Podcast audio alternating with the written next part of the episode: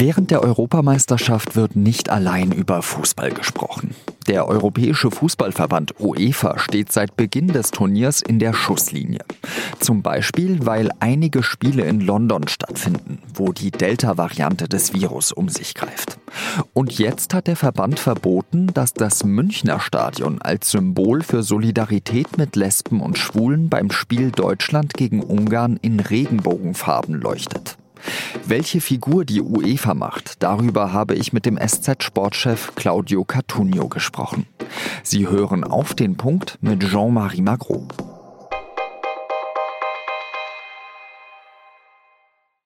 Nationalspieler Leon Goretzka ist wahrscheinlich nicht der Einzige, der sich freut, dass es endlich mal Ablenkung von der Pandemie gibt. Nach diesen schwierigen eineinhalb, zwei Jahren für das ganze Land, glaube ich, ist es einfach schön, dass wir jetzt mal wieder 82 Millionen Bundestrainer haben und nicht 82 Millionen Virologen. Seit EM-Beginn geht es mal endlich wieder um König Fußball. Naja, nicht nur um den, sondern auch um vieles, was über den Fußball hinausgeht. Fragen wie, ist so eine paneuropäische Europameisterschaft aktuell wirklich eine gute Idee? Und was ist mit Themen wie Rassismus und Homophobie? Die spielen bei dieser EM ja auch immer wieder eine Rolle.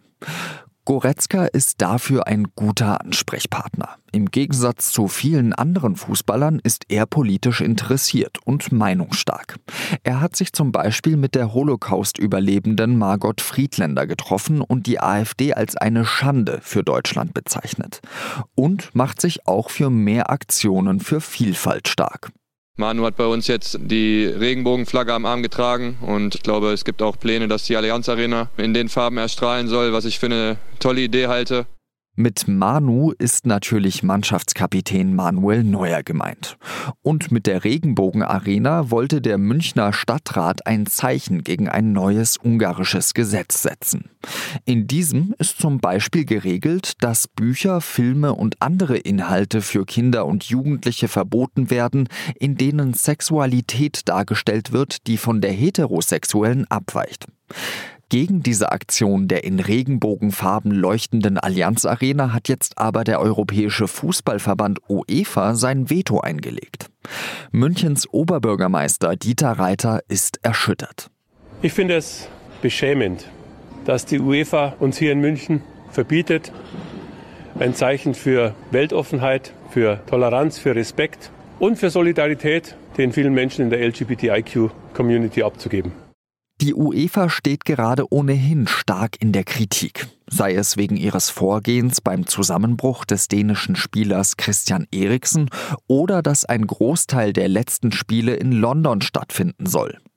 Nicht nur Virologinnen und Virologen sind wahrscheinlich allein beim Gedanken nervös, dass Fans aus ganz Europa nach London reisen und mit der Delta-Variante wieder zurückkehren. Bayerns Ministerpräsident Markus Söder macht deswegen ein Angebot. Wir würden uns jederzeit freuen, noch ein Spiel zu nehmen. Bei all diesen Punkten ist es mal Zeit, darüber zu sprechen, wie die UEFA mit diesen Problemen umgeht. Mein Gesprächspartner ist Claudio Cattunio, der Sportchef der Süddeutschen Zeitung. Gerade ist er in Budapest, weil er von dort über das Spiel zwischen Frankreich und Portugal berichtet. Claudio, ist es eigentlich aus deiner Sicht sinnvoll, dass ähm, die Europameisterschaft in die finale Phase geht und sehr viele dieser ja, nennen wir es mal Endspiele, K.O.-Spiele in London zum Beispiel stattfinden, wo wir ja wissen, dass seit Tagen und Wochen die Inzidenz wieder steigt wegen dieser berühmten Delta-Variante? Naja, bis vor ein paar Wochen erhielt man es noch für sinnvoll, äh, weil man gesagt hat, ähm, in England ist die Impfkampagne sehr, sehr schnell vorangekommen. Ähm, England oder Großbritannien haben ja schon sozusagen die Aufhebung aller äh, Corona-Regeln im Blick gehabt, jetzt ähm, für die nächsten Tage. Und äh, jetzt kommt eben diese Geschichte mit der Delta-Variante zusammen und jetzt ist es möglicherweise nicht mehr sinnvoll. Jetzt ist es allerdings natürlich schon so organisiert. Aber klar, äh, Mobilität äh, treibt die Pandemie und ähm, so ein Turnier ist immer mit einem ja, Pendelverkehr äh, von Fans, von Funktionären, von Spielern und Betreuern und Trainern verbunden. Und insofern ist natürlich die Gefahr, dass neue Hotspots entstehen, dass neue Cluster entstehen und dass man irgendwann im Nachhinein sagen wird, ähm, es war vielleicht falsch, ja. Es war ja so im letzten Jahr bei der Champions League, da hat man die Endrunde, also die, die Viertelfinals dann äh, bis zum Finale allesamt in Lissabon ausgetragen. Wäre denn so etwas zum Beispiel unvorstellbar gewesen bei einer Europameisterschaft?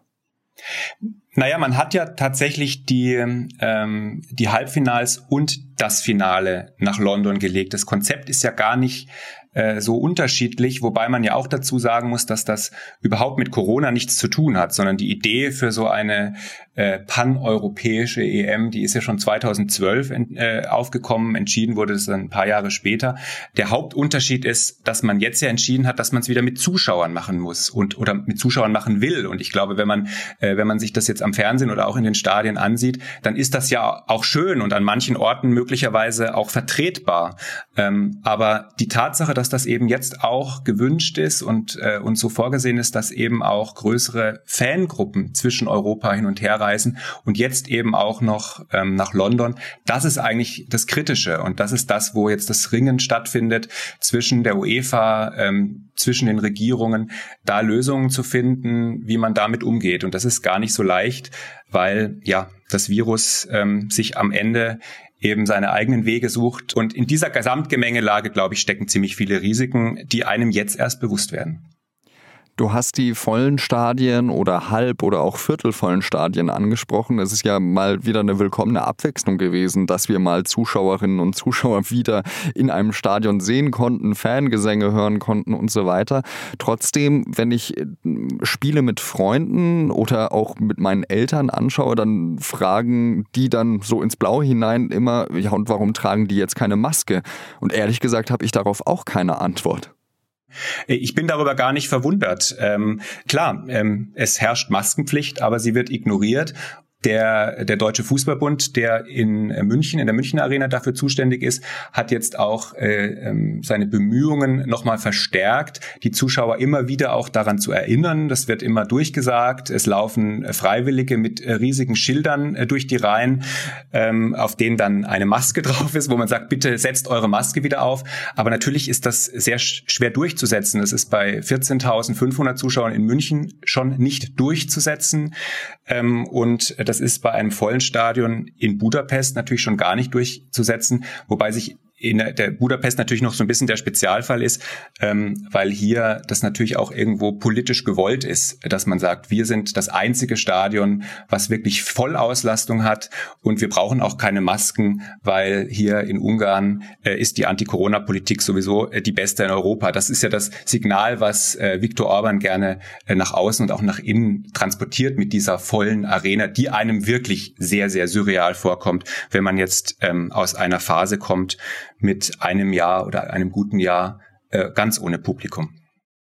Bei der Europameisterschaft geht es ja auch vor allem viel um politische Symbole. Äh, da waren ja zum Beispiel die, die Kniefälle ähm, nach, der, nach den Nationalhymnen so ein Thema, um gegen Rassismus zu demonstrieren, was ja auch in Ungarn zum Beispiel zu sehr vielen kontroversen Diskussionen geführt hat.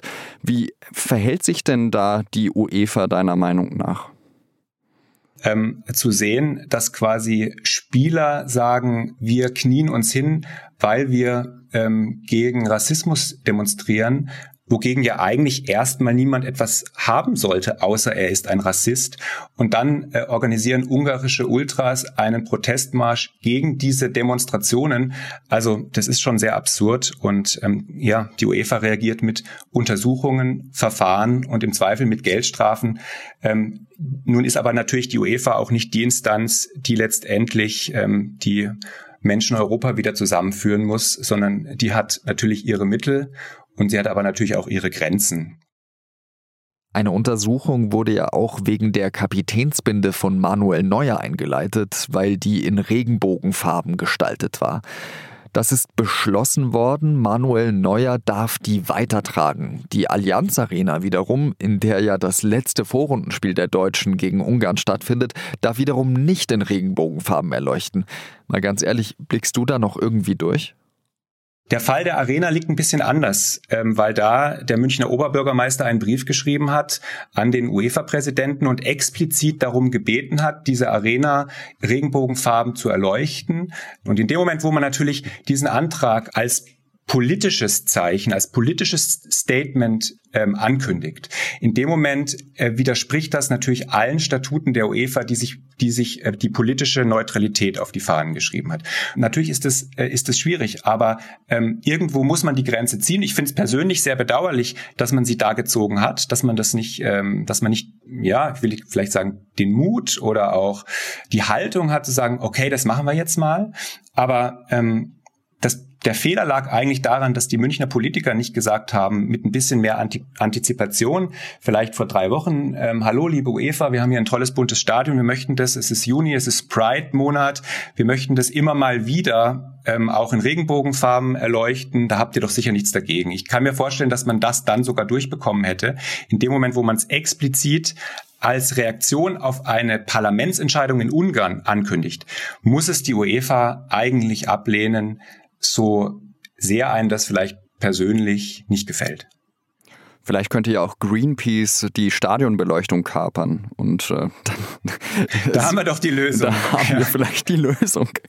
Ich äh, danke dir ganz herzlich, Claudio, für deine Einschätzung und dann wünsche ich dir Sehr vor gerne. allem ein äh, gutes Spiel zwischen äh, Frankreich und Portugal. Natürlich am besten mit einem französischen Sieg, aber ähm, das äh, wünsche ich äh, mir privat, wie du vorhin auch deine private Meinung geäußert hast. Genau, als Sportredakteur bin ich da natürlich streng neutral. Der Untersuchungsausschuss des Bundestags zum Wirecard-Skandal hat seinen Abschlussbericht vorgelegt. Im Zentrum der Kritik steht vor allem Finanzminister Olaf Scholz von der SPD. Der Koalitionspartner, also die Union, gibt Scholz eine Mitschuld am Skandal. Sein Ministerium habe weggesehen, nicht gehandelt und die Aufklärung erschwert, sagte der Ausschussobmann der Unionsfraktion Matthias Hauer. Auch die Obleute der Oppositionsparteien machen der Regierung Vorwürfe. Die FDP beklagt mangelnde Selbstkritik. Die AfD fordert sogar, dass Scholz entlassen wird. Alle zwei Jahre befragen Forscherinnen und Forscher der Uni Bielefeld im Auftrag der Friedrich-Ebert-Stiftung Menschen aus ganz Deutschland. Die sogenannte Mitte-Studie untersucht rechtsextreme und demokratiegefährdende Einstellungen in Deutschland. Laut dieser finden Verschwörungsmythen in Deutschland hohen Zuspruch. 46 Prozent der Befragten sagten, es gebe geheime Organisationen, die Einfluss auf politische Entscheidungen hätten. Jede zweite befragte Person gab an, den eigenen Gefühlen mehr zu vertrauen als Experten. Zeitgleich befürwortet aber ein Großteil der Deutschen die Demokratie und begrüßt die Vielfalt der Gesellschaft.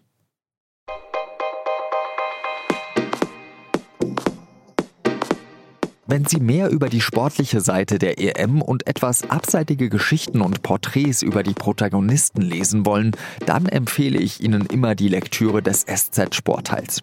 Hier finden Sie an fast jedem Tag ein spannendes Interview, das über die bloße Spielberichterstattung hinausgeht. Auch Claudio Cartunio schreibt während dieser EM immer wieder. Und hören Sie natürlich auch gerne mal in unseren Podcast und nun zum Sport rein. Redaktionsschluss für Auf den Punkt war 16 Uhr. Danke fürs Zuhören und Ihnen eine gute Zeit. Salü.